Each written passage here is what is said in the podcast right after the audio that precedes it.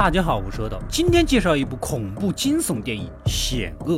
故事开始，男主一家四口搬到了新家，镇上的警长也过来打招呼，但是表情和言语都非常的严肃。对话中，我们得知这个镇子上啊，似乎有一个很忌讳说的凶杀案，而且就是在男主所住的这栋房子里。男主呢写过几本凶杀案的畅销书，他搬来这里的目的也是为了查清这栋房子凶杀案的真相，再次让自己的新书大卖。随后，男主在房子的阁楼发发现了一个纸盒，里面装着一些录像带和一个老式的放映机。在哄完老婆睡觉之后呢，男主就开始整理线索。这栋房子之前的那一家人呢，全部都被吊死了，而最小的小女儿却失踪了。翻看白天找的那个胶片，这一家人前半段还其乐融融的在院子里快乐的玩耍，突然画面就变成了一起被吊死的场景，气氛是极其的惊悚啊！而且很明显少了那个最小的女儿，到底是谁杀死了这家人呢？啊，把小女孩拐卖走又是有什么目的呢？接着，男主就听到了异样的声响，一道黑影闪过，原来是小女儿搬到新家找不到厕所迷路了。果然是资本主义水深火热啊！房子这么大，多么的浪费呀！人均三十平米就够了啊！我们不也活得特别特别的幸福吗？播放第二盘录像带，又是一个家庭在湖边春游。画面一转，这家人又被绑在车里，活活的烧死。男主渐渐的是有点害怕了。隔天，等妻子孩子都出去了，男主继续看录像。第三家人一开始在泳池边玩的嗨起，突然就被绑在了躺椅上，拉入泳池，全部淹死。在最后一个镜头中呢，一个鬼影的脸出现在水下。哎，我知道你们怕，就不给你们看了啊！说好的凶杀案，怎么搞出了邪恶力量出来了啊？男主暂停录像，仔细观看，突然交代诡异的。自然呢？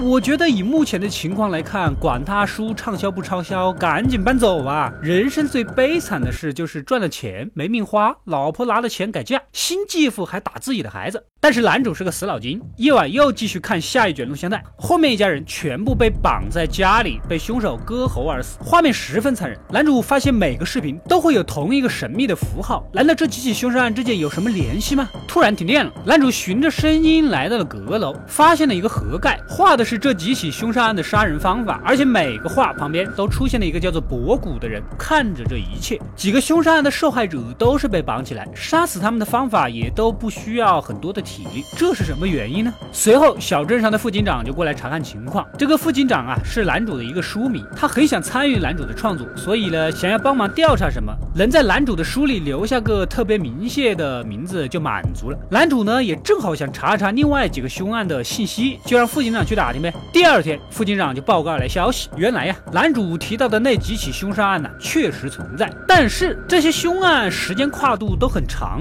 前后差不多快一百年了。就算连环杀人狂也活不了这么久，对吧？而且凶手也不是靠力气完成这一切的。晚上，男主就观看了最后一卷录像带，这家人是被割草机给绞死的。本地大学的一个教授呢，告诉男主，上次的那个神秘符号是对邪教的崇拜，邪神就叫做博古，他专门引诱。儿童并摄取他们的灵魂，这么一说啊，那几个失踪的孩子就是被博古给勾走了。那么这次面对的就是一个来头很大的鬼啊，完全不符合唯物主义世界观，一点都不马克思。夜晚，男主听到了声响，拿着棒球棍在房间里四处的查看。这个时候，一些小孩子的灵魂出现，似乎是跟男主在玩捉迷藏。我头上有。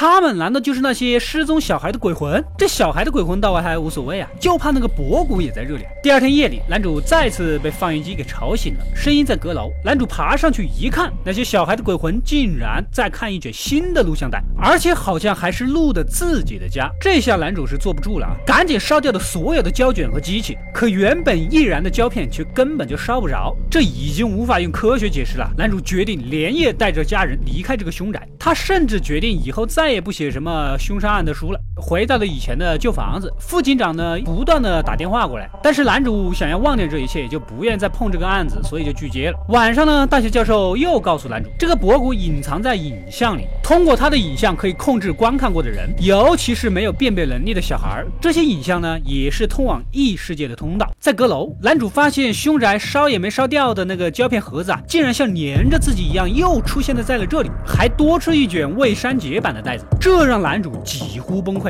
此时副警长再次打了电话，男主是不得不接。副警长告诉男主，这五起案件的每一个家庭之前都住在上一起案件发生过的凶宅，搬家后便发生了命案，像循环一样。而男主刚好就搬离了上一个房子，也就是说，男主此时非常的危险，可能就是下一起灭门的凶案。男主听完，内心已经不能用崩溃来形容了，甚至有点自我放弃的点开了那版多出来的未删节版的袋子。